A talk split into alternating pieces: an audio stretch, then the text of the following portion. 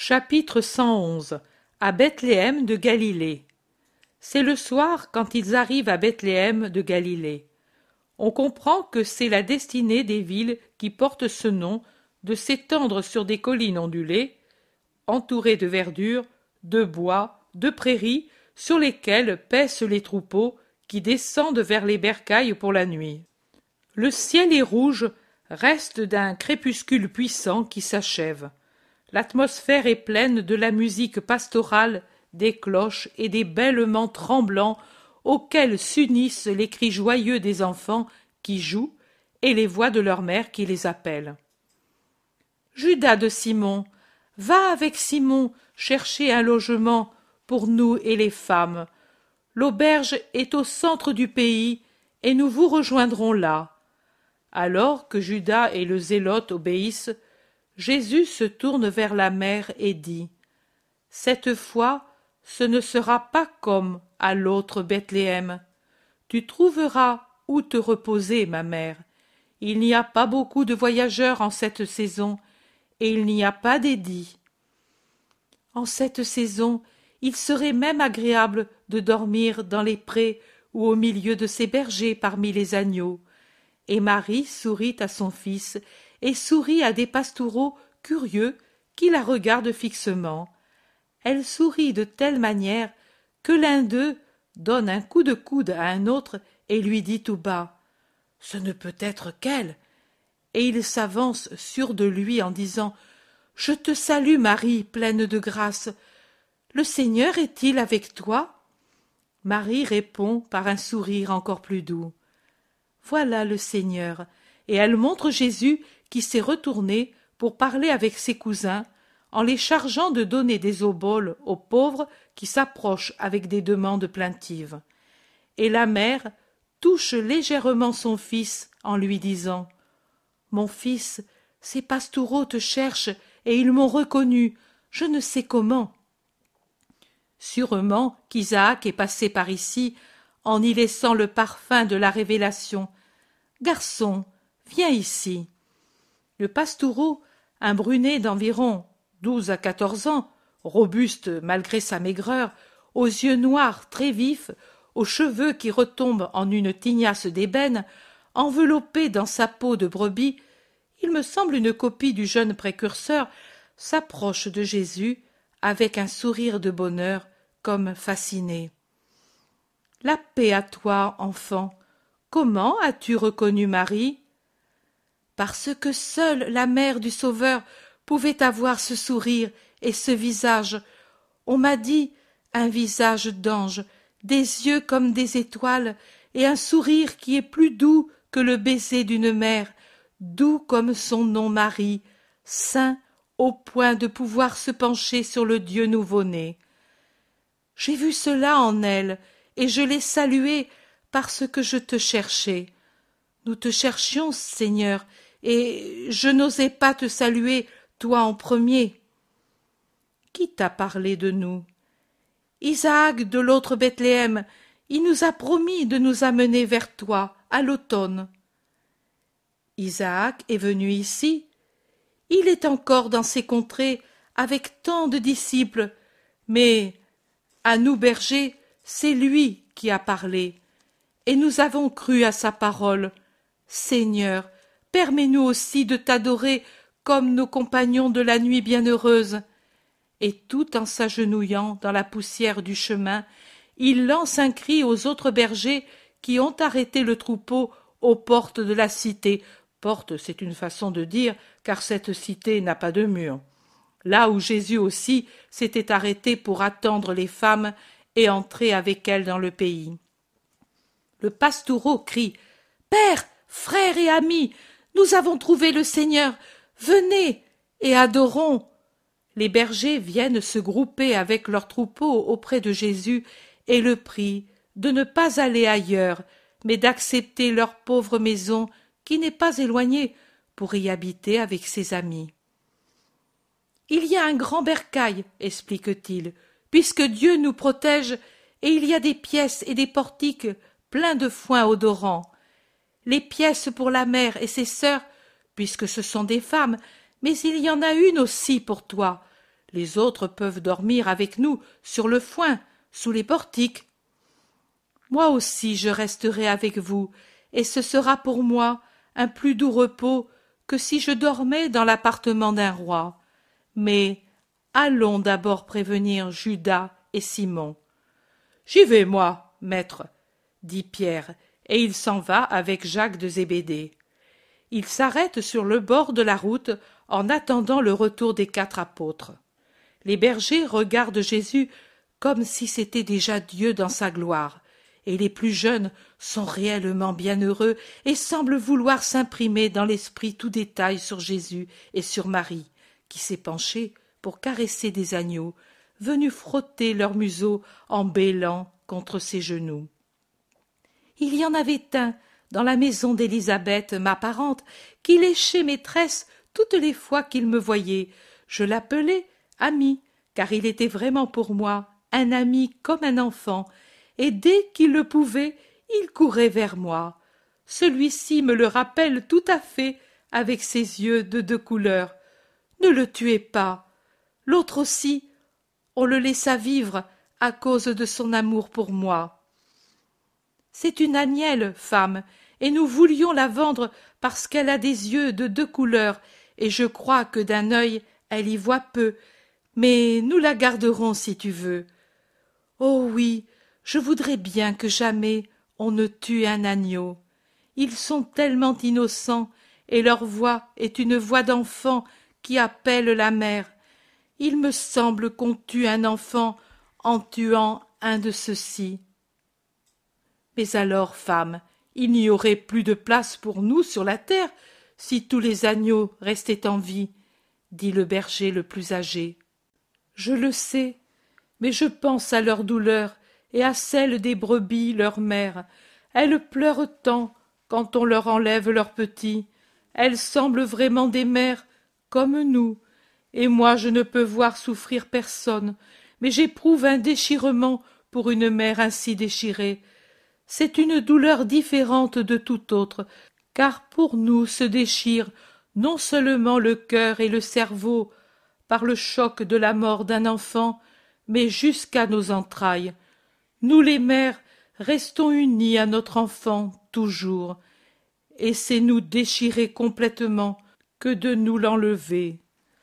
Marie ne sourit plus, mais une larme brille dans son œil bleu, et elle regarde Jésus qui l'écoute et la regarde, et elle lui met une main sur le bras, comme si elle craignait qu'on fût sur le point de l'arracher à son côté. Sur la route poussiéreuse arrive un petit groupe de gens armés, six hommes, accompagnés de gens qui poussent des cris. Les bergers regardent et parlent entre eux à voix basse.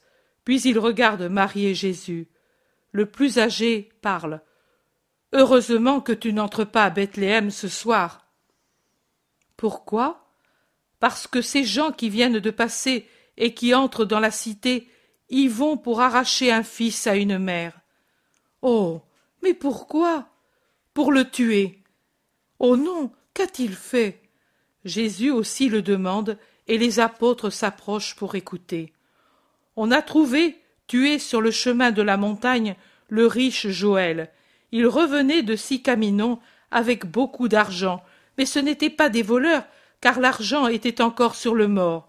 Le serviteur qui l'accompagnait a dit que son maître lui avait dit de courir en avant pour prévenir de son retour, et sur la route, se dirigeant vers le lieu où fut commis l'homicide, il vit seul le jeune homme que l'on va tuer.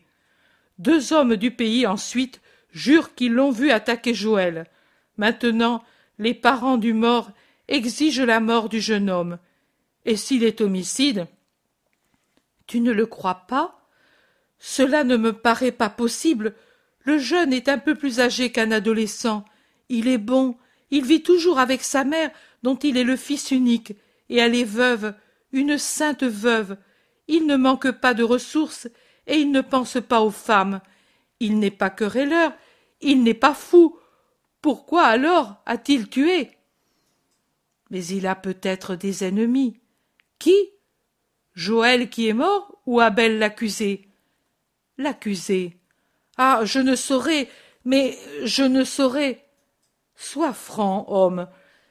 Seigneur, c'est une chose que je pense, et Isaac nous a dit de ne pas penser du mal du prochain. Mais on doit avoir le courage de parler pour sauver un innocent. Si je parle que j'ai raison ou tort, je devrais m'enfuir d'ici parce que Azer et Jacob sont puissants. Parle sans crainte. Tu ne seras pas contraint de fuir. Seigneur, la mère d'Abel est belle, jeune et sage. Azer n'est pas sage, ni non plus Jacob. Au premier, la veuve plaît, et au second, le pays sait que le second est un coucou dans le ménage de Joël. Je pense que. J'ai compris. Allons, amis, vous les femmes, restez donc avec les bergers, je reviendrai bientôt. Non, fils, je viens avec toi. Jésus s'en va rapidement vers le centre de la cité.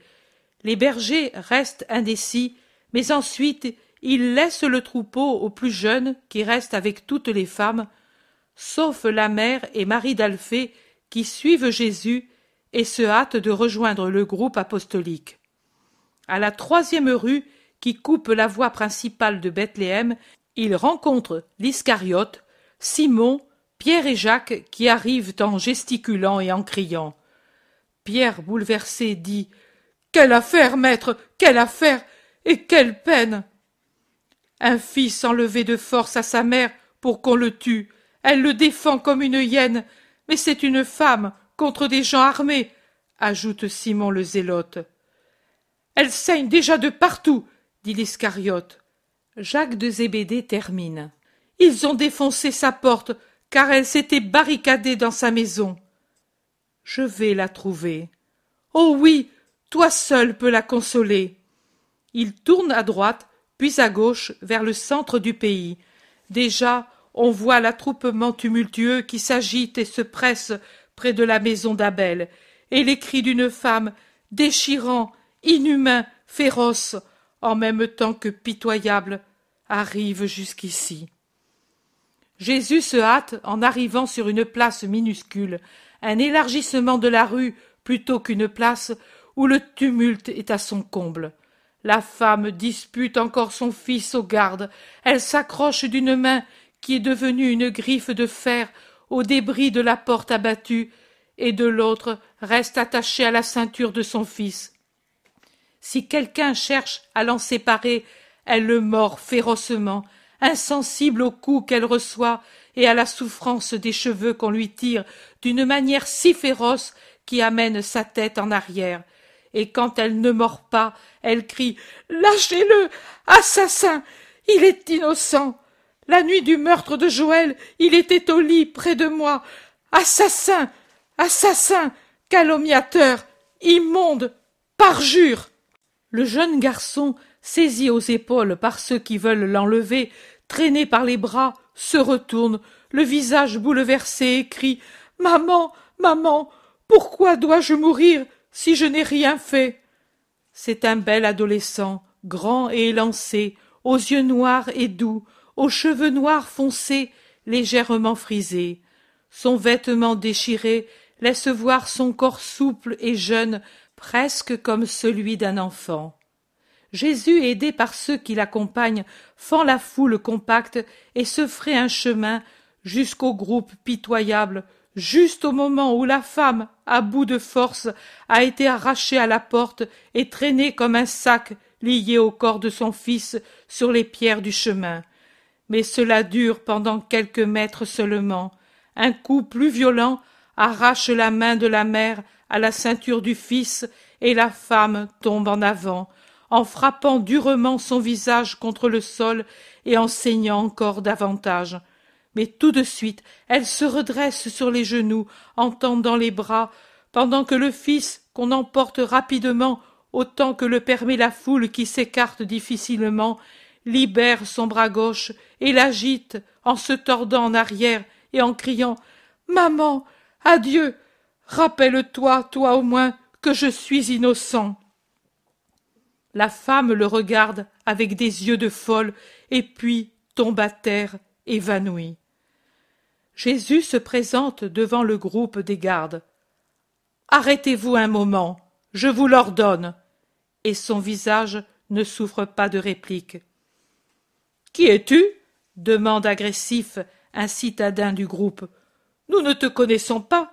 Écarte-toi et laisse-nous aller pour qu'il soit tué avant que la nuit arrive. Je suis un rabbi, le plus grand. Au nom de Yahvé, arrêtez-vous, ou Dieu vous foudroiera. À ce moment, il semble que lui va les foudroyer. Qui est témoin contre celui-ci? Moi, lui et lui, répond celui qui a parlé le premier. Votre témoignage n'est pas valable parce qu'il n'est pas vrai. Et pourquoi peux-tu le dire? Nous sommes prêts à le jurer. Votre serment est un péché. Nous pécher Nous?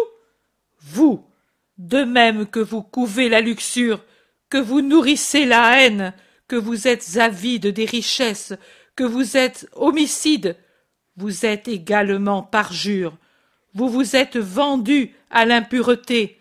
Vous êtes capable d'accomplir n'importe quelle infamie. Fais attention à tes paroles. Je suis Azer. Et moi, je suis Jésus. Tu n'es pas d'ici. Tu n'es pas prêtre ni juge. Tu n'es rien. Tu es l'étranger. Oui, je suis l'étranger, car la terre n'est pas mon royaume, mais je suis juge et prêtre, non seulement de cette petite portion d'Israël, mais de tout Israël et du monde entier. Allons, allons, nous avons affaire à un fou, dit l'autre témoin, et il pousse Jésus pour l'écarter.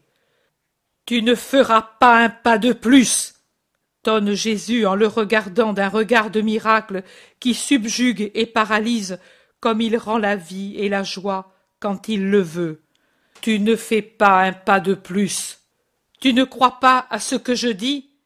Eh bien, alors, regarde.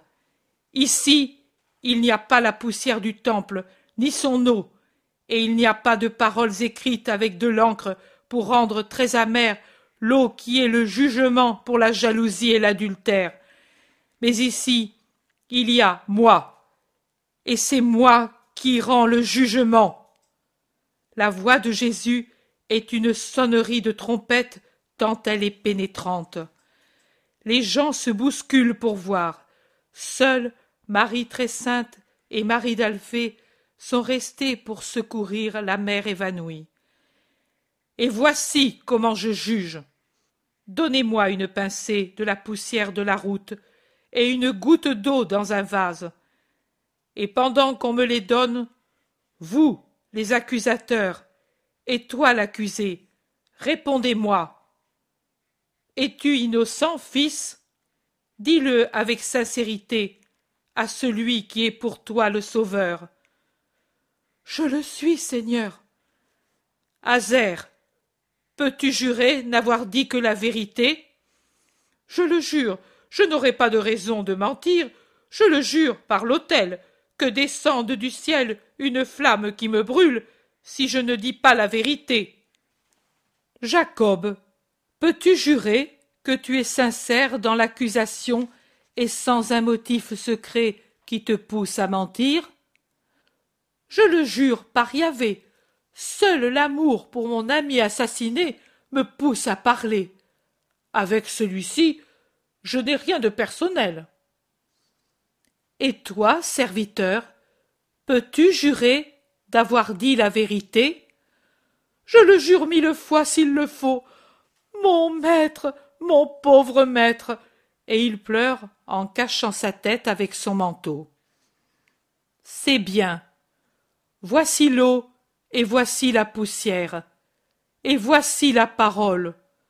Toi, Père saint et Dieu très haut, accomplis par mon intermédiaire le jugement de vérité, pour que vie et honneur soient rendus à l'innocent et à sa mère désolée, et un juste châtiment à qui n'est pas innocent.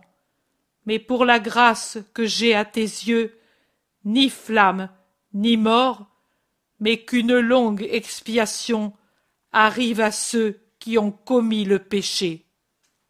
Il dit ces paroles en tenant les mains étendues sur le vase comme fait le prêtre pendant la messe à l'offertoire. Puis il plonge sa main droite dans le vase et de sa main mouillée il asperge les quatre qui sont soumis au jugement et leur fait boire une gorgée de cette eau, d'abord au jeune homme, puis aux trois autres. Ensuite il croise les bras sur sa poitrine et les regarde. La foule aussi regarde, et après un moment pousse un cri et se jette le visage contre terre. Alors les quatre qui étaient alignés se regardent entre eux et crient à leur tour. Le premier, le jeune homme, crie de stupeur, les autres d'horreur, car ils voient leur visage couvert d'une lèpre subite, alors que le jeune homme en est indemne. Le serviteur se jette aux pieds de Jésus, qui s'écarte comme tout le monde, y compris les soldats, et il s'écarte en prenant par la main le jeune Abel pour qu'il ne se contamine pas près des trois lépreux. Et le serviteur crie Non, non, pardon, je suis lépreux. Ce sont eux qui m'ont payé pour retarder le maître jusqu'au soir, pour le frapper sur le chemin désert. Ils m'ont fait exprès d'efférer la mule. Ils m'ont appris à mentir en disant que j'étais venu en avant. Au contraire, j'étais avec eux pour le tuer. Et je dis aussi pourquoi ils l'ont fait. Parce que Joël s'était aperçu que Jacob aimait sa jeune femme, et parce que Hazer voulait la mère d'Abel et qu'elle le repoussait. Ils se sont mis d'accord pour se débarrasser en même temps de Joël et d'Abel et jouir des femmes. J'ai parlé. Enlève-moi la lèpre. Enlève-la moi. Abel, tu es bon. Prie pour moi. Jésus dit. Toi, va auprès de ta mère, qu'en sortant de son évanouissement, elle voit ton visage et revienne à une vie tranquille. Et vous, à vous devrais-je dire, qu'il vous soit fait ce que vous avez fait, et ce serait humaine justice. Mais je vous livre à une expiation surhumaine.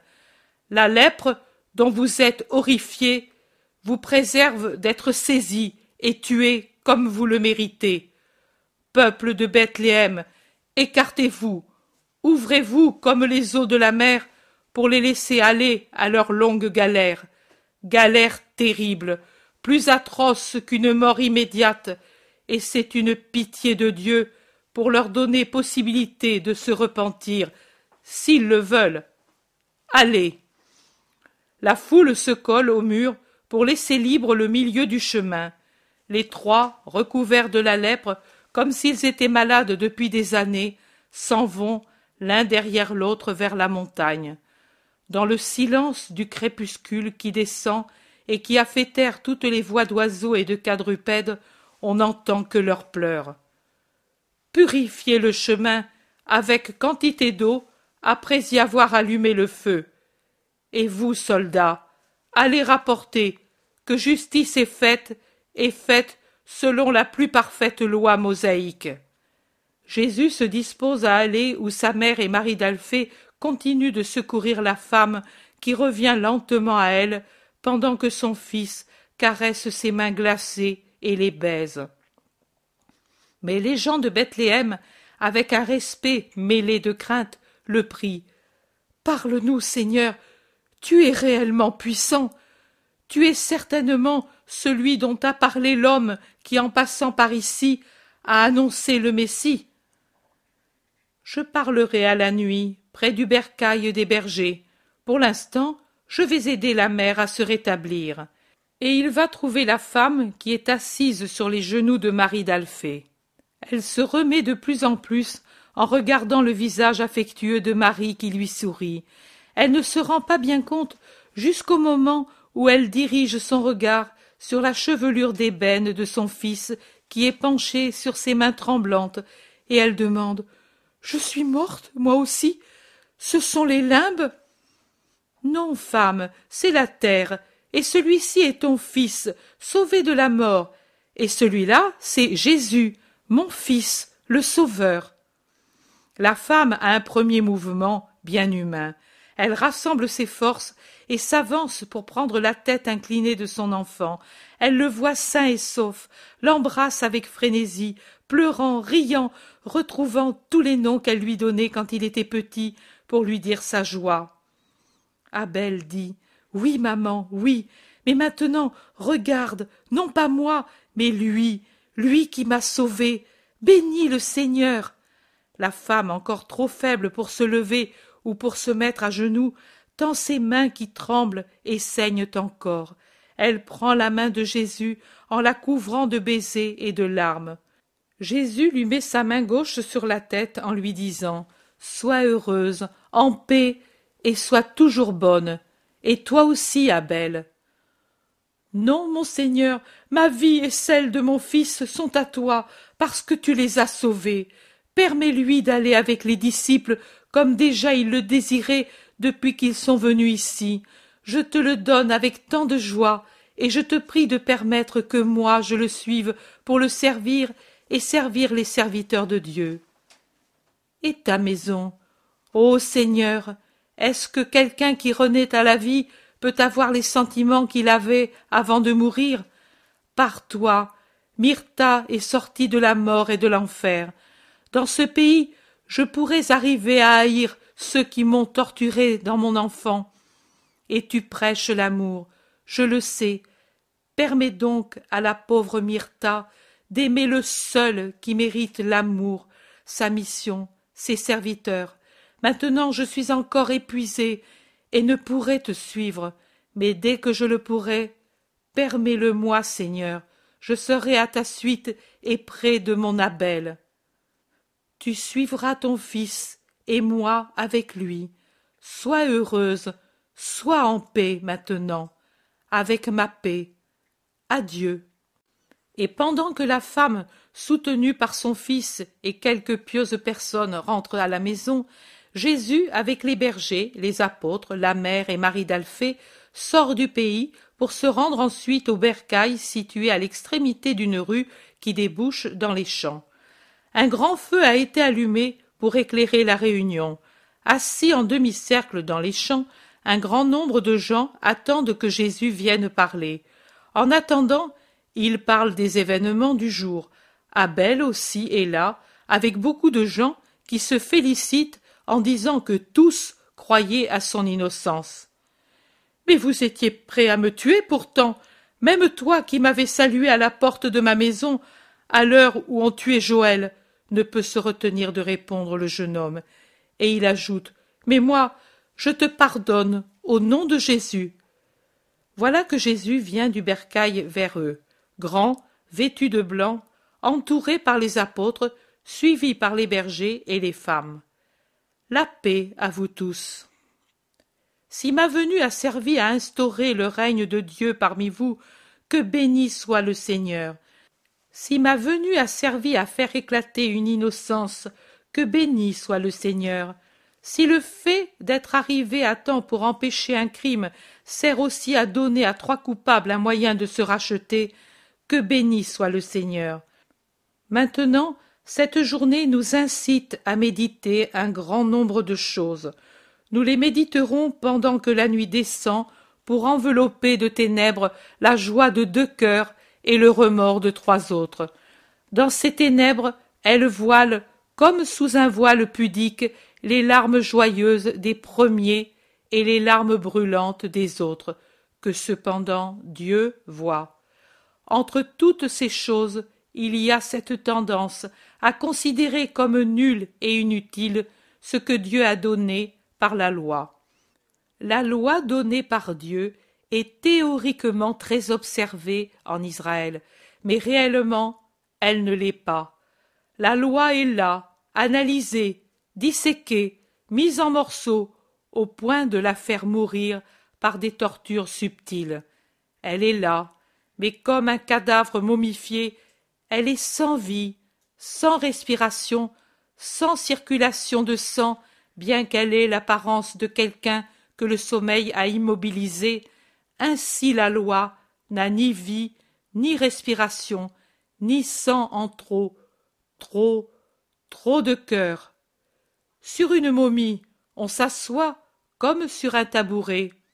Sur une momie, on peut poser des objets, des vêtements, même des ordures, si on veut, et elle ne se révolte pas, parce qu'elle n'a pas de vie. Ainsi, trop de gens font de la loi un tabouret, un appui, une décharge pour leurs ordures, certains qu'elle ne se révolte pas en leur conscience parce que, pour eux, elle est morte. Je pourrais comparer une grande partie d'Israël aux forêts pétrifiées que l'on voit çà et là dans la vallée du Nil et dans le désert de l'Égypte. C'étaient des bois et des bois de plantes vivantes, nourris par la sève, bruissantes au soleil, couvertes de beaux feuillages, de fleurs, de fruits. Elles faisaient du lieu où elles avaient grandi un petit paradis terrestre, cher aux hommes et aux animaux qui oubliaient l'aridité désolée du désert, la soif ardente que le sable donne à l'homme par sa poussière brûlante qui pénètre dans la gorge. Ils oubliaient le soleil impitoyable qui en peu de temps calcifie les cadavres en les décharnant, en consumant les chairs en poussière et en laissant coucher dans les vagues des sables des squelettes et encore des squelettes polis comme par un ouvrier soigneux. Ils oubliaient tout sous cette ombre verte, bruissante, riche en eau et en fruits, qui restaurait, consolait, redonnait du courage pour de nouveaux parcours. Puis, pour une cause inconnue, comme des choses maudites, elles se sont non seulement desséchées comme font les arbres qui, bien que morts, servent encore à faire du feu dans les foyers de l'homme, ou des brasiers pour éclairer la nuit, éloigner les fauves et chasser l'humidité de la nuit pour les voyageurs éloignés des pays, mais ces arbres n'ont pas servi comme bois, ils sont devenus de la pierre. De la pierre. La silice du sol semble par un sortilège être montée des racines, au tronc, aux branches, au feuillage. Puis les vents ont brisé les branches les plus faibles, devenues semblables à de l'albâtre qui est à la fois dur et mou. Mais les branches les plus grosses sont là, sur leurs troncs puissants, pour tromper les caravanes fatiguées qui, sous les reflets éblouissants du soleil ou sous la lumière spectrale de la lune, voient se profiler les ombres des troncs qui se dressent sur les plaines ou dans le fond des vallées, qui ne voient l'eau qu'aux époques des crues fécondes, cherchant avec angoisse un refuge, de quoi se restaurer, un puits, des fruits frais, et, les yeux fatigués par le reflet du soleil sur les sables sans rien qui en abrite, les caravaniers se précipitent vers les forêts fantômes, de vrais fantômes, apparences illusoires de corps vivants, présence réelle de choses mortes. Je les ai vus, j'en ai gardé le souvenir, bien que je fusse seulement un peu plus grand qu'un tout petit, comme d'une des plus tristes choses de la terre. C'est ainsi qu'elle m'était apparue tant que je n'ai pas eu touché, mesuré, pesé les choses de la terre qui sont totalement tristes parce qu'elles sont complètement mortes. Les choses immatérielles, c'est-à-dire les vertus et les âmes mortes. Les premières, mortes dans les âmes, mortes les âmes parce qu'elles se sont tuées. La loi est en Israël, mais elle y est comme les arbres pétrifiés dans le désert, devenus silice, mortes, cause d'erreur, objet destiné à se corroder sans utilité, objet nuisible même comme les arbres pétrifiés, parce qu'ils créent des mirages qui attirent en éloignant des vrais oasis, en faisant mourir de faim, de soif, de désolation, en attirant vers leur mort, choses mortes qui en attirent d'autres à la mort, comme on lit dans certains récits de mythes païens. Aujourd'hui, vous avez eu un exemple de ce que c'est qu'une loi réduite à l'état de pierre dans une âme devenue elle aussi de pierre. C'est la source de toutes sortes de péchés et de malheurs. Que cela vous serve à savoir vivre et à savoir faire vivre la loi en vous, dans son intégrité, que moi j'éclaire par des lumières de miséricorde. La nuit est profonde, les étoiles nous regardent, et Dieu avec elles. Levez votre regard vers le ciel étoilé, et élevez votre esprit vers Dieu, et sans critiquer les malheureux déjà punis par Dieu, sans orgueil pour n'avoir pas leurs péchés, promettez à Dieu et à vous-même de ne pas tomber dans l'aridité des plantes maudites des déserts et des vallées d'Égypte. La paix soit avec vous. Il les bénit, et puis se retire dans la vaste enceinte du bercail, entourée de portiques rustiques sous lesquels les bergers ont étendu une bonne couche de foin pour servir de lit aux serviteurs du Seigneur. Chapitre 112 La vocation est plus que le sang. En allant vers Sicaminon. La matinée calme et ensoleillée favorise la montée sur des collines toujours orientées vers l'ouest, c'est-à-dire vers la mer. Matthieu dit nous avons bien fait d'arriver aux collines dans les premières heures de la matinée. Nous n'aurions pas pu rester dans la plaine sous ce soleil. Mais ici, il y a de l'ombre et de la fraîcheur. Je plains ceux qui suivent la voie romaine, bonne pour l'hiver. Après ces collines, nous allons trouver le vent de la mer. L'air en est toujours tempéré, dit Jésus. Jacques d'Alphée ajoute. Nous mangerons là-haut, L'autre jour c'était tellement beau, et d'ici ce doit l'être encore davantage, car le Carmel est plus proche, et aussi la mer. André s'exclame. Elle est pourtant belle, notre patrie.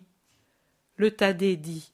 Oui, il y a vraiment de tout, monts neigeux et collines aux douces pentes, lacs, fleuves, arbres de toutes espèces, et il n'y manque pas la mer. C'est vraiment le pays délicieux qu'ont célébré nos psalmistes, nos prophètes, nos grands guerriers et nos poètes. Dis-en quelques passages, toi qui sais tant de choses, demande instamment Jacques de Zébédée. C'est avec la beauté du paradis qu'il a formé la terre de Juda. Du sourire de ses anges, il a décoré la terre de Nephtali, et avec les fleuves de miel et du ciel, il a donné leur saveur aux fruits de sa terre, toute la création se mire en toi, j'aime de Dieu, donnée par Dieu à son peuple saint. Plus douce que les grappes serrées qui mûrissent sur les pentes de tes monts, plus suave que le lait qui gonfle les mamelles de tes agnelles, plus enivrante que le miel qui a le goût des fleurs qui te revêtent, terre bienheureuse et ta beauté pour le cœur de tes fils.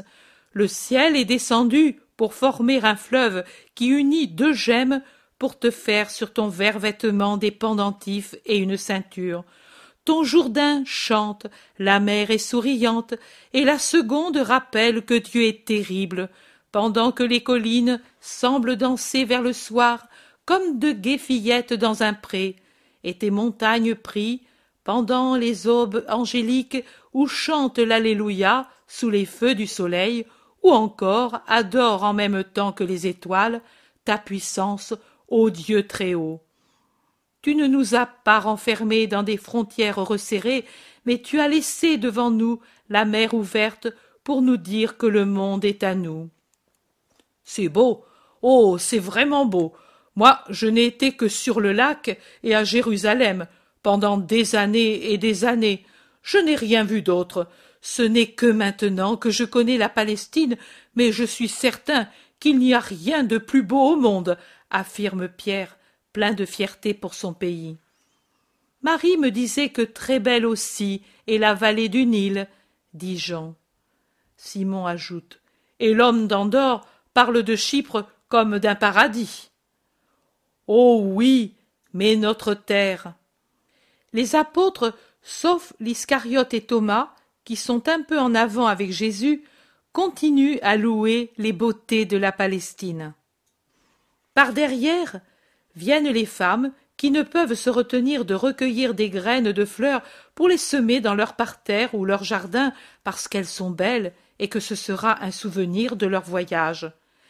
Des aigles de mer, je crois, ou des vautours, font de larges cercles sur les crêtes des collines, plongeant de temps à autre à la recherche d'une proie, et un duel commence entre deux vautours qui luttent, qui luttent, en perdant leurs plumes, en un combat distingué et féroce qui se termine par la fuite du vaincu.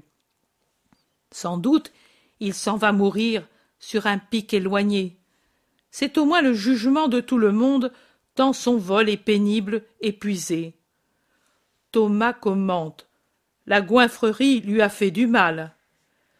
La goinfrerie et l'obstination font toujours mal, même ces trois d'hier.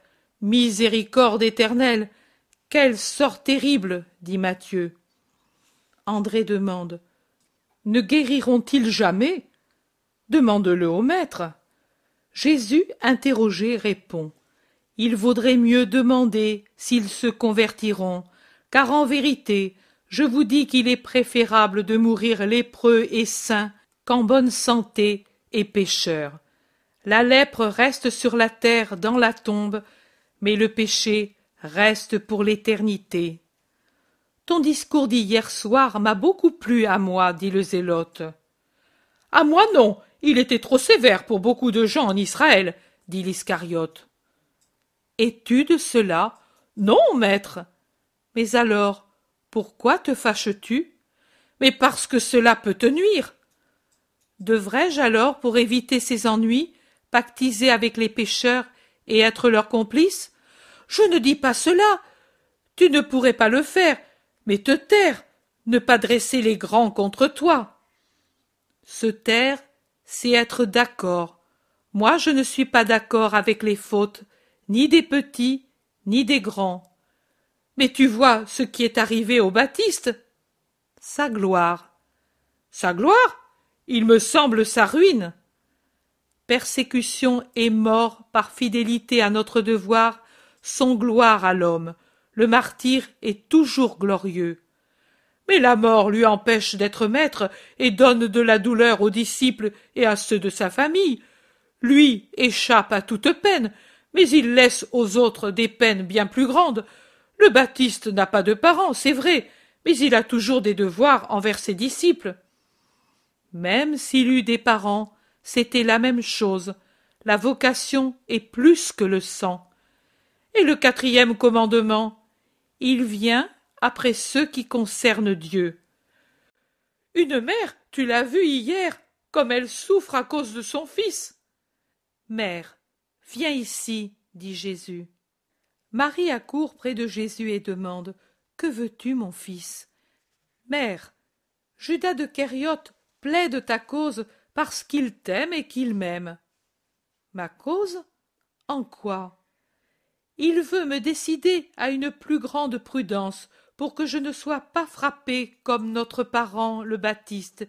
Il me dit qu'il faut avoir pitié des mères en se ménageant pour elles, car ainsi le veut le quatrième commandement.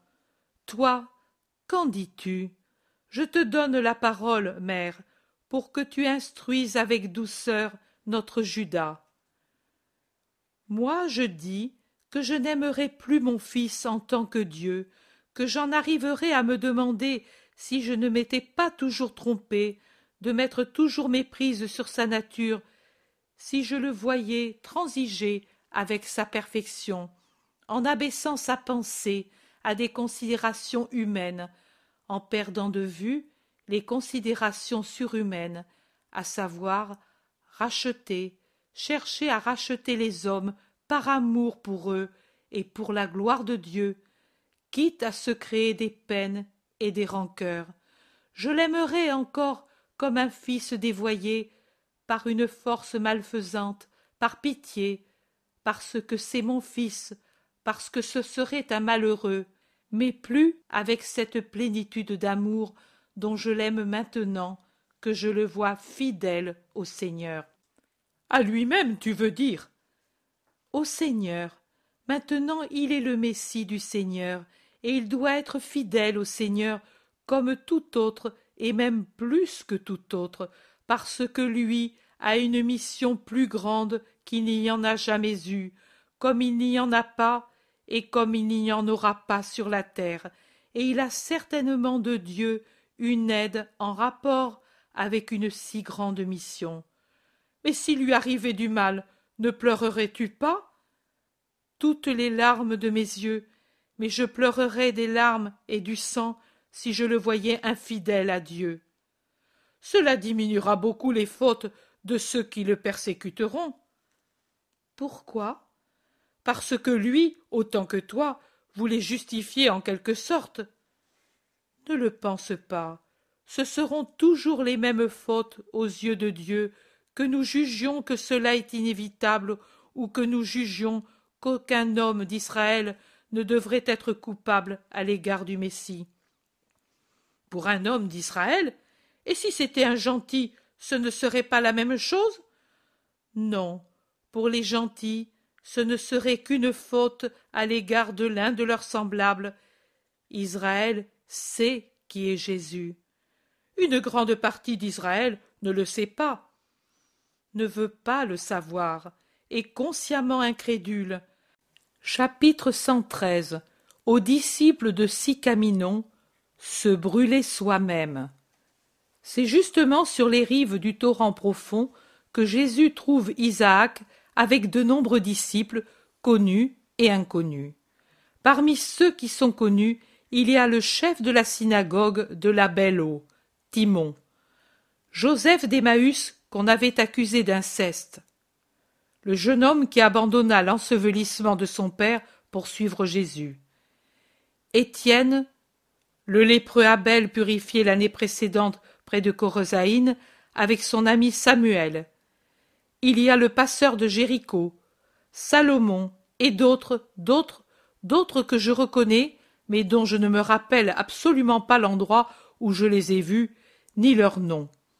Visage connu, et désormais il y en a tant, tous connus comme visages de disciples, et puis d'autres, conquis par Isaac ou par les disciples eux-mêmes que je viens de nommer, qui suivent le groupe principal en espérant trouver Jésus. La rencontre est affectueuse, joyeuse et respectueuse.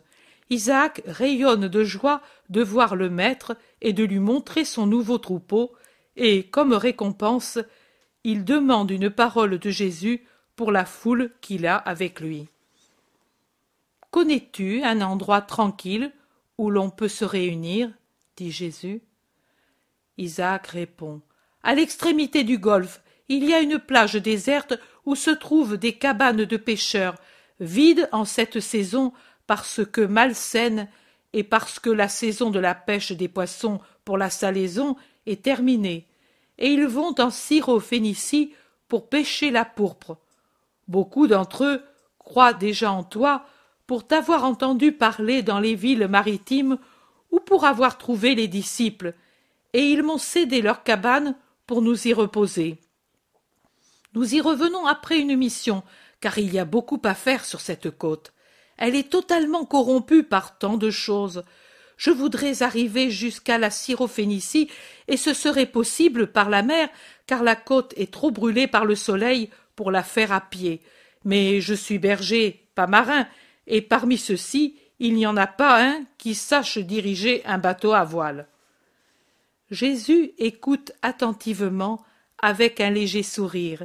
Il est un peu penché, lui si grand, devant le petit berger qui, comme un soldat, rapporte tout à son général. Jésus répond. Dieu t'aide à cause de ton humilité. Si je suis connu ici, mon disciple, c'est par toi pas par les autres. Maintenant nous allons demander à ceux du lac s'ils se sentent capables d'aller à la voile sur la mer, et nous irons, si nous pouvons, en Syrophénicie. Et ils se retournent pour chercher Pierre, André, Jacques et Jean, qui ont une conversation animée avec quelques disciples pendant que Judas Iscariote est en arrière, occupé à faire des compliments à Étienne et le zélote, Barthélemy et Philippe sont à côté des femmes.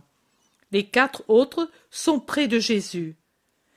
Les quatre pêcheurs viennent tout de suite. Est-ce que vous vous sentez à même d'aller en barque sur la mer? demande Jésus. Les quatre se regardent perplexes. Pierre, tout en réfléchissant, se passe la main dans les cheveux, puis il demande. Mais où? Au grand large? Nous, nous sommes des poissons d'eau douce. Non, le long de la côte jusqu'à Sidon. Hum, je crois que c'est possible. Qu'en dites-vous? Jacques dit. Moi aussi, je le crois, mer ou lac, ce sera toujours la même chose, de l'eau. Et même ce sera plus beau et plus facile, dit Jean. Mais cela, je ne sais pas d'après quoi tu le juges, lui répond son frère. C'est à cause de son amour pour la mer. Celui qui aime quelque chose y voit toutes les perfections. Si tu aimais ainsi une femme, tu serais un parfait époux, plaisante Pierre en secouant Jean amicalement. Non, je le dis parce que, à Ascalon, j'ai vu que les manœuvres sont les mêmes et la navigation est tellement agréable, répond Jean. Alors, allons-y, s'exclame Pierre. Jacques observe. Il vaudrait pourtant toujours mieux avoir quelqu'un du pays. Nous ne connaissons pas cette mer, ni ses hauts fonds. André dit. Oh. Je n'y pense même pas. Nous avons Jésus avec nous. Autrefois je n'étais pas tranquille, mais depuis qu'il a apaisé le lac. Allons, allons avec le maître à Sidon. Peut-être il y a du bien à faire. Alors, nous irons. Tu te procureras les barques pour demain. Fais-toi donner la bourse par Judas de Simon. Les apôtres et les disciples sont mêlés ensemble. Il n'est pas nécessaire de dire quelle fête c'est pour un grand nombre, et ce sont ceux qui sont bien connus de Jésus. Ils reviennent sur leurs pas, se dirigeant vers la ville, et se promènent dans la banlieue jusqu'à rejoindre la pointe extrême de la baie qui s'allonge dans la mer comme un bras recourbé. Les cabanes disséminées en petit nombre sur la petite côte couverte de graviers représentent l'endroit le plus misérable de la ville, le plus dépeuplé et qui n'est habité qu'occasionnellement. Les maisonnettes sont des cubes aux murs effrités par l'air salin et par leur vétusté. Elles sont toutes fermées, et quand les disciples les ouvrent, elles font voir leur misère enfumée, leur mobilier vraiment réduit au strict minimum. Voilà, elles sont très commodes et propres à défaut de beauté, dit Isaac qui en fait les honneurs. Pierre bougonne. Belle Non, les pauvres. La belle eau était un palais en comparaison, et il y en avait qui se plaignaient. Mais pour nous, c'est une fortune. Bien sûr, bien sûr. L'important, c'est d'avoir un toit et de s'aimer. Oh. Mais regarde où est notre Jean. Comment vas tu? Où étais-tu? Mais Jean d'Andorre, tout en souriant à Pierre, court vénérer Jésus qui le salue avec de très bonnes paroles. Isaac dit Je ne l'ai pas fait venir parce qu'il n'était pas très bien. Je préfère qu'il reste ici. Il sait si bien y faire avec les gens de la ville et avec ceux qui demandent des renseignements sur le Messie. En fait, l'homme d'Andorre est beaucoup plus maigre qu'auparavant, mais son visage est serein. La maigreur ennoblit ses traits et fait penser à quelqu'un qui est déjà touché par le double martyre de la chair et de l'esprit. Jésus l'observe et lui demande Es-tu malade, Jean? Pas plus qu'avant de te voir, et cela pour la chair, mais pour l'âme, si je me juge bien, je suis en train de me guérir de mes blessures personnelles. Jésus regarde encore son œil apaisé et son front creusé aux tempes et n'ajoute rien, mais il lui met une main sur l'épaule pendant qu'il entre avec lui dans une maisonnette où l'on a apporté des bassines d'eau de mer pour rafraîchir les pieds fatigués et des brocs d'eau fraîche pour la soif, pendant que dehors, sur une table rustique ombragée par un semblant de tonnelle de plantes grimpantes, on prépare les tables. Et c'est un beau spectacle, pendant que descend la nuit et que la mer murmure les prières du soir par le bruit léger du ressac sur la petite plage caillouteuse, de voir le souper de Jésus avec les femmes et les apôtres assis à une table grossière, alors que les autres, ou bien assis par terre, ou sur des sièges, ou sur des paniers renversés, font un cercle autour de la table principale. Le repas est vite terminé, et encore plus vite est desservi la table, car il y avait peu de vaisselle, et pour les autres les plus importants. La mer a pris à une couleur indigo dans la nuit encore sans lune, et toute sa majesté se dévoile à cette heure pleine d'une tristesse solennelle particulière au rivage marin. Jésus, grandeur blanche parmi des ombres de plus en plus obscures, se lève de table et vient au milieu de la petite foule des disciples pendant que les femmes se retirent. Isaac et un autre allument de petits feux sur la grève pour éclairer et pour éloigner les nuées de moustiques qui viennent sans doute de marécages tout proches. La paix à vous tous. La miséricorde de Dieu nous réunit en avance sur le temps fixé, en donnant à nos cœurs une joie réciproque.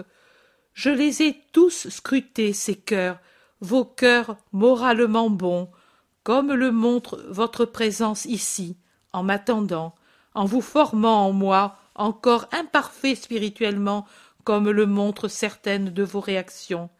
Elle manifeste comment persiste encore en vous le vieil homme d'Israël avec ses idées et ses préjugés, et il n'est pas encore sorti de lui, comme le papillon de la chrysalide, l'homme nouveau, l'homme du Christ, qui du Christ possède la large, la lumineuse, miséricordieuse mentalité et la charité encore plus large.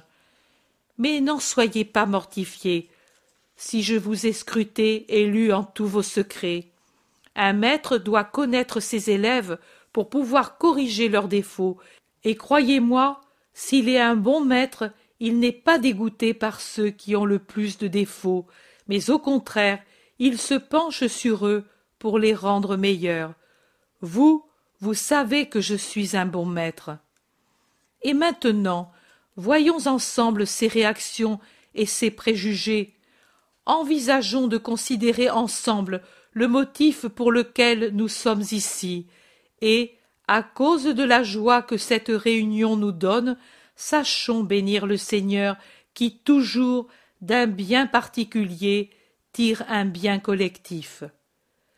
J'ai entendu de vos lèvres votre admiration pour Jean d'Andorre, d'autant plus grande qu'il se reconnaît pécheur converti, et c'est son ancienne manière d'être et la nouvelle qu'il prend comme base de prédication pour ceux qu'il veut amener à moi. C'est vrai, c'était un pécheur.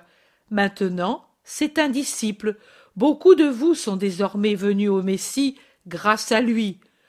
Vous voyez donc que c'est précisément par ces moyens que le vieil homme d'Israël mépriserait que Dieu crée le nouveau peuple de Dieu.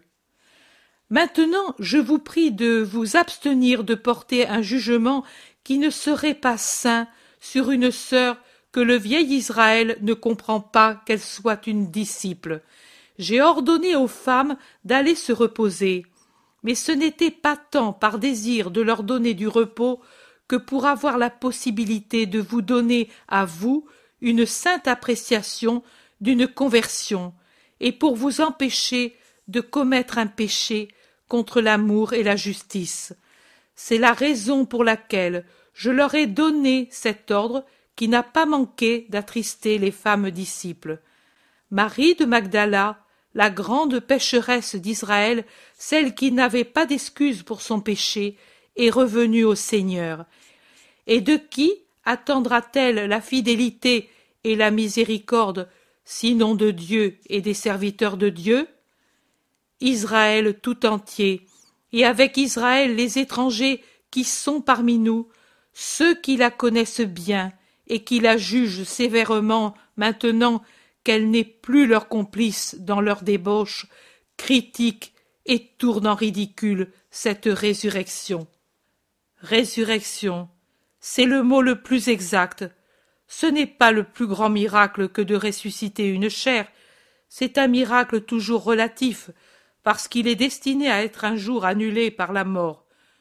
Je ne donne pas l'immortalité à celui que je ressuscite dans sa chair, mais je donne l'immortalité à celui qui est ressuscité dans son esprit.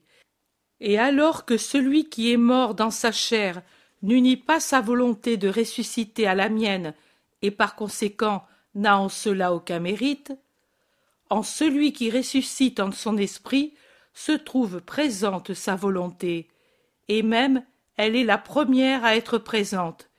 Il n'est donc pas inexistant son mérite pour sa résurrection. Je ne vous dis pas cela pour me justifier. C'est à Dieu seul que je dois rendre compte de mes actions. Mais vous êtes mes disciples. Mes disciples doivent être d'autres Jésus. Il ne doit y avoir en eux aucune ignorance et aucune de ces fautes invétérées à cause desquelles beaucoup de gens ne sont unis à Dieu que de nom. Tout peut produire de bonnes actions, même ce qui paraît en être le moins capable. Quand une matière se présente à la volonté de Dieu, fût-elle la plus inerte, la plus froide, la plus dégoûtante, elle peut devenir mouvement, flamme, beauté pure. Je vous présente une comparaison tirée du livre des Maccabées.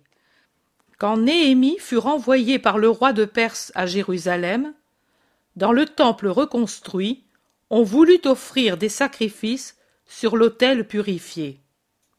Néhémie se rappela comment, au moment où ils allaient être faits prisonniers par les Perses, les prêtres préposés au culte de Dieu prirent le feu de l'autel et le cachèrent dans un endroit secret au fond d'une vallée, dans un puits profond et sec, et le firent si bien et si secrètement que seul savait où était le feu sacré. Néhémie se rappelait cela et se le rappelant, il envoya les descendants de ces prêtres au lieu où l'on avait porté le feu. En effet, les prêtres l'avaient dit à leurs fils, et ceux-ci à leurs fils, et le secret s'était ainsi transmis de père en fils, prendre le feu sacré pour allumer le feu du sacrifice. Mais descendus dans le puits secret, les petits-fils n'y trouvèrent pas de feu, mais une eau épaisse, une vase putride, fétide, pesante, le résidu de tous les égouts encombrés, de Jérusalem en ruine. Ils le dirent à Néhémie, mais il leur dit de prendre de cette eau et de la lui apporter. Il fit placer le bois sur l'autel, et sur le bois les sacrifices. Il aspergea le tout abondamment, de façon que tout fut mouillé par l'eau vaseuse le peuple étonné et les prêtres scandalisés regardaient et firent cela avec respect uniquement parce que c'était Néhémie qui leur donnait. Mais quelle tristesse dans les cœurs, quelle méfiance. Comme dans le ciel il y avait des nuages pour rendre le jour maussade, ainsi dans les cœurs il y avait le doute pour rendre les hommes mélancoliques. Mais le soleil dispersa les nuages et ses rayons descendirent sur l'autel. Et le bois arrosé avec l'eau fangeuse s'alluma, en produisant un grand feu qui consuma tout d'un coup le sacrifice, pendant que les prêtres récitaient les prières composées par Néhémie et les plus belles hymnes d'Israël, jusqu'à ce que tout le sacrifice fût brûlé. Et pour persuader les foules que Dieu peut aussi, avec les matériaux les moins convenables, mais employés avec une intention droite, produire des prodiges, Néhémie fit répandre le reste de l'eau sur de grandes pierres. Les pierres arrosées s'enflammèrent et se consumèrent dans la grande lumière qui venait de l'autel. Toute âme est un feu sacré placé par Dieu sur l'autel du cœur pour servir à consumer le sacrifice de la vie par amour pour son Créateur. Toute vie est un holocauste si on la dépense bien, toute journée est un sacrifice qu'il faut consumer par la sainteté. Mais viennent les pillards, ceux qui accablent l'homme et l'âme de l'homme. Le feu s'enfonce dans le puits profond. Ce n'est pas par une nécessité sainte, mais par une sottise néfaste. Et là, submergés par les égouts, de toutes les sentines des vices, il devient une boue putride et lourde jusqu'à ce que, dans ses profondeurs, descende un prêtre, et qu'il ramène cette boue à la lumière du soleil en la plaçant sur l'holocauste de son propre sacrifice. Car, sachez-le, il ne suffit pas de l'héroïsme de celui qui doit être converti, il faut aussi celui de celui qui convertit. Et même, c'est ce dernier qui doit précéder l'autre, car les âmes ne se sauvent que par notre sacrifice. Car c'est ainsi qu'on arrive à obtenir que la boue se change en flamme et que Dieu juge parfait et agréable à sa sainteté le sacrifice qui se consume. Alors qu'il ne suffit pas pour persuader le monde qu'une fange qui s'est repentie soit encore plus ardente qu'un feu ordinaire, même si c'est un feu consacré, ce feu ordinaire, ne servant qu'à brûler le bois et les victimes, matière qui conviennent à la combustion, voilà que cette fange repentie devient puissante au point d'allumer et de brûler même les pierres qui sont incombustibles. Et vous ne demandez pas de qui vient à cette fange cette propriété? Vous ne le savez pas? Moi, je vous le dis, c'est que dans l'ardeur du repentir, elles se font avec Dieu, flamme avec flamme, flamme qui monte, flamme qui descend, flamme qui s'offre par amour, flamme qui se donne par amour, embrassement de deux êtres qui s'aiment, qui se retrouvent, qui s'unissent en faisant une seule chose. Et comme la flamme la plus grande est celle de Dieu, voilà qu'elle déborde, surabonde, pénètre, absorbe, et la flamme de la fange repentie n'est plus une flamme relative d'une chose créée, mais la flamme infinie de la chose incréée, du Très-Haut, du Très-Puissant, de l'infini, de Dieu. Tels sont les grands pécheurs convertis vraiment, totalement convertis, qui se sont généreusement donnés à la conversion sans rien retenir du passé, se brûlant d'abord eux-mêmes dans la partie la plus pesante, par la flamme qui s'élève de leur fange, qui sont allés à la rencontre de la grâce et ont été touchés par elle. En vérité, en vérité, je vous dis qu'en Israël beaucoup de pierres seront pénétrées par le feu de Dieu pour ces fournaises ardentes qui brûleront toujours plus jusqu'à consumer la nature humaine et qui continueront de brûler les pierres, les tiédeurs, les incertitudes, les timidités de la terre, de leur trône au ciel, vrais miroirs ardents, surnaturels, qui rassemblent les lumières unes et trines, pour les faire converger sur l'humanité et l'enflammer de Dieu. Je vous répète que je n'avais pas besoin de justifier mes actions, mais j'ai voulu vous faire entrer dans ma pensée et la faire vôtre, pour l'instant. Pour d'autres cas semblables, dans l'avenir, quand je ne serai pas avec vous. Qu'une pensée dévoyée, une suspicion pharisaïque de contaminer Dieu en lui adressant un pécheur repenti, ne vous retienne jamais de faire cette œuvre qui est le parfait couronnement de la mission à laquelle je vous destine. Ayez toujours présent à l'esprit que je ne suis pas venu sauver les saints, mais les pécheurs. Et vous faites la même chose, car le disciple n'est pas au-dessus du maître.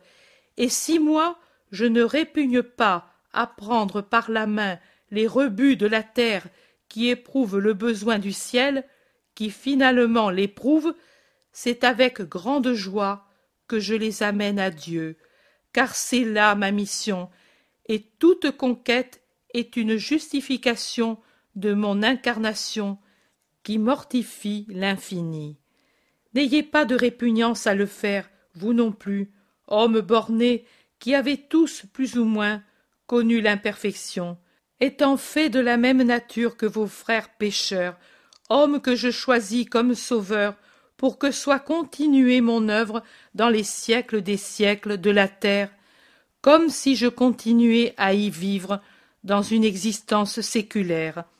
Et il en sera ainsi, car l'union de mes prêtres sera comme la partie vitale du grand corps de mon Église, dont je serai l'esprit animateur, et autour de cette partie vitale se grouperont toutes les infinies parcelles des croyants pour faire un corps unique qui tirera son nom de mon nom. Mais si la vitalité manquait dans le groupe sacerdotal, est-ce que ces parcelles en nombre infini pourraient avoir la vie En vérité, moi, résidant dans ce corps, je pourrais envoyer ma vie jusque dans les parcelles les plus lointaines en laissant de côté les citernes et les canalisations obstruées et inutiles, se refusant à leur service. En effet, la pluie descend où elle veut, et les parcelles bonnes, capables par elles-mêmes de vouloir la vie, vivraient également ma vie. Mais que serait alors le christianisme? Un voisinage entre âme et âme, voisine et pourtant séparées par des canalisations et des citernes qui ne seraient plus un lien qui unit en distribuant à chaque parcelle le sang vital venu d'un centre unique. Mais il serait des murs et des précipices de séparation à travers lesquels les parcelles se regarderaient, humainement hostiles, dans une surnaturelle affliction, en se disant dans leurs esprits et pourtant nous étions frères, et nous nous sentons encore tels, bien que nous nous trouvions divisés. Un voisinage, non pas une fusion, pas un organisme, et sur cette ruine resplendirait avec douleur mon amour. Et de plus, ne pensez pas que cela s'applique seulement au schisme religieux. Non, cela s'applique aussi à toutes les âmes qui restent seules parce que les prêtres refusent de les soutenir, de s'en occuper, de les aimer, en contredisant leur mission qui est de dire et de faire ce que je dis et ce que je fais, à savoir Venez à moi tous, et moi je vous conduirai à Dieu. Allez en paix maintenant, et que Dieu soit avec vous. Les gens se séparent lentement chacun gagnant la cabane qui doit l'abriter. Jean d'Andorre se lève aussi. Il n'a pas cessé de prendre des notes pendant que Jésus parlait, se faisant rôtir par le feu pour avoir la possibilité de voir ce qu'il écrivait. Mais Jésus l'arrête en lui disant Reste un peu avec ton maître. Et il le garde près de lui jusqu'à ce que tous les gens soient partis. Allons jusqu'à ce rocher qui se trouve au bord de l'eau. La lune est de plus en plus haute et l'on voit le chemin. Jean acquiesce sans rien dire. Il s'éloigne des habitations à environ deux cents mètres et il s'assoit sur un gros rocher. Je ne sais pas si c'est les restes d'un môle ou le prolongement d'un écueil qui plonge dans la mer ou les ruines d'une cabane à demi engloutie par les eaux, peut-être une avancée de la côte qui s'est produite au cours des siècles. Je sais qu'alors que de la petite plage on peut y monter en posant le pied sur des creux et des saillies qui forment des marches. Du côté de la mer, la paroi descend pour ainsi dire à pic et plonge dans l'eau glauque. Maintenant, la marée l'entoure d'un flot qui mouille et frappe légèrement cet obstacle, se retire en faisant le bruit d'une énorme aspiration, et puis se tait un moment pour revenir encore avec un mouvement et un bruit réguliers, fait de gifles et d'aspirations et de silence, comme une musique syncopée. Il s'assoit précisément en haut de ce bloc frappé par la mer. La lune produit un chemin argenté sur les eaux et rend d'un bleu très foncé la mer qui, avant son lever, n'était qu'une vague étendue noirâtre dans le noir de la nuit. Jean, tu ne dis pas ton maître la raison pour laquelle souffre ton corps? Jean d'Andorre répond. Tu le sais, Seigneur. Mais ne dis pas souffre, dis se consume, c'est plus exact, et tu le sais, et tu sais qu'il se consume avec joie. Merci, Seigneur. Je me suis reconnu, moi aussi, dans la fange qui devient flamme, mais moi, je n'aurai pas le temps d'allumer les pierres. Mon Seigneur, je vais bientôt mourir. J'ai trop souffert de la haine du monde, et je jubile de l'amour de Dieu. Mais je ne regrette pas la vie. Ici je pourrais encore pécher, manquer à la mission à laquelle tu nous destines. Déjà par deux fois j'ai manqué dans ma vie à ma mission de maître, car je devais savoir y trouver de quoi me former moi-même, et je ne me suis pas formé. À ma mission de mari, car je n'ai pas su former ma femme. C'était logique. Je n'avais pas su me former, et je n'ai pu savoir la former. Je pourrais manquer aussi à la mission de disciple, et manquer à toi, je ne le veux pas. Que soit donc bénie la mort si elle me conduit là où l'on ne peut plus pécher. Mais si je n'ai pas le sort de disciple enseignant, j'aurai celui de disciple victime, et ce sera celui qui ressemble le plus à ton sort. Tu l'as dit ce soir, en se brûlant pour commencer soi-même. Jean, est-ce un sort que tu subis ou une offrande que tu fais? Une offrande que je fais, si Dieu ne dédaigne pas la fange qui est devenue feu. Jean, tu fais beaucoup de pénitence. Les saints aussi, toi le premier, il est juste que les fasse celui qui a tant à payer. Mais toi, peut-être tu trouves que les miennes ne sont pas agréables à Dieu. Tu me les défends Moi, je n'apporte jamais d'obstacle aux bonnes aspirations de l'âme énamourée.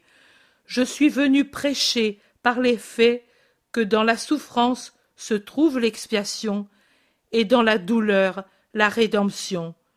Je ne puis me contredire. Merci, Seigneur, ce sera ma mission. Qu'écrivais-tu, Jean? Ô maître, parfois le vieux Félix réapparaît encore avec ses habitudes de maître.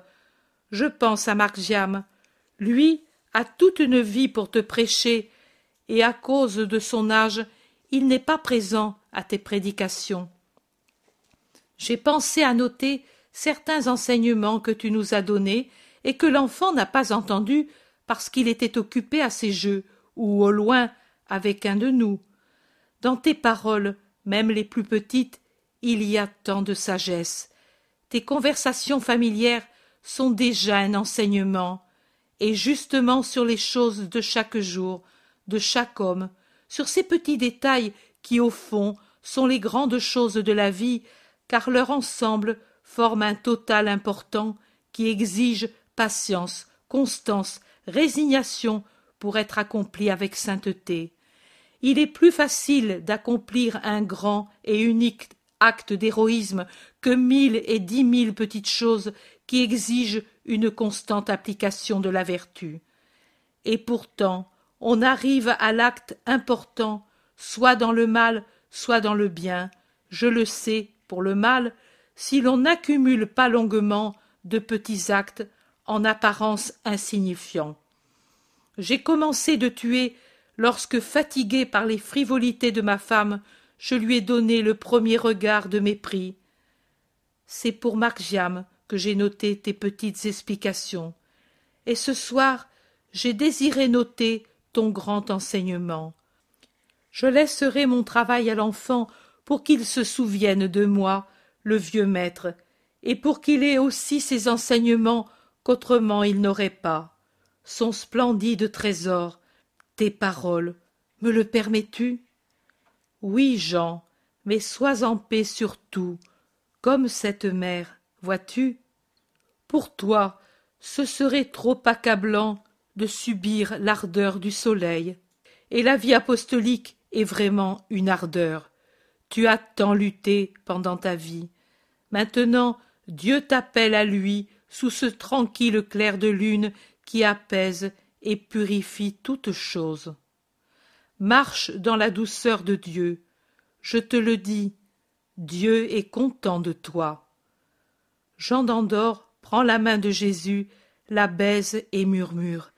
Et pourtant, il aurait été beau aussi de dire au monde Viens à Jésus. Tu le diras du paradis. Toi aussi, tu seras un miroir ardent. Allons, Jean, je voudrais lire ce que tu as écrit. Voici le rouleau, Seigneur, et demain je te donnerai l'autre sur lequel j'ai noté les autres paroles. Ils descendent de leur écueil, et dans la blancheur resplendissante du clair de lune qui a changé en argent les cailloux de la rive, ils reviennent aux habitations. Ils se saluent. Jean en s'agenouillant, Jésus en le bénissant de la main qui lui pose sur la tête en lui donnant sa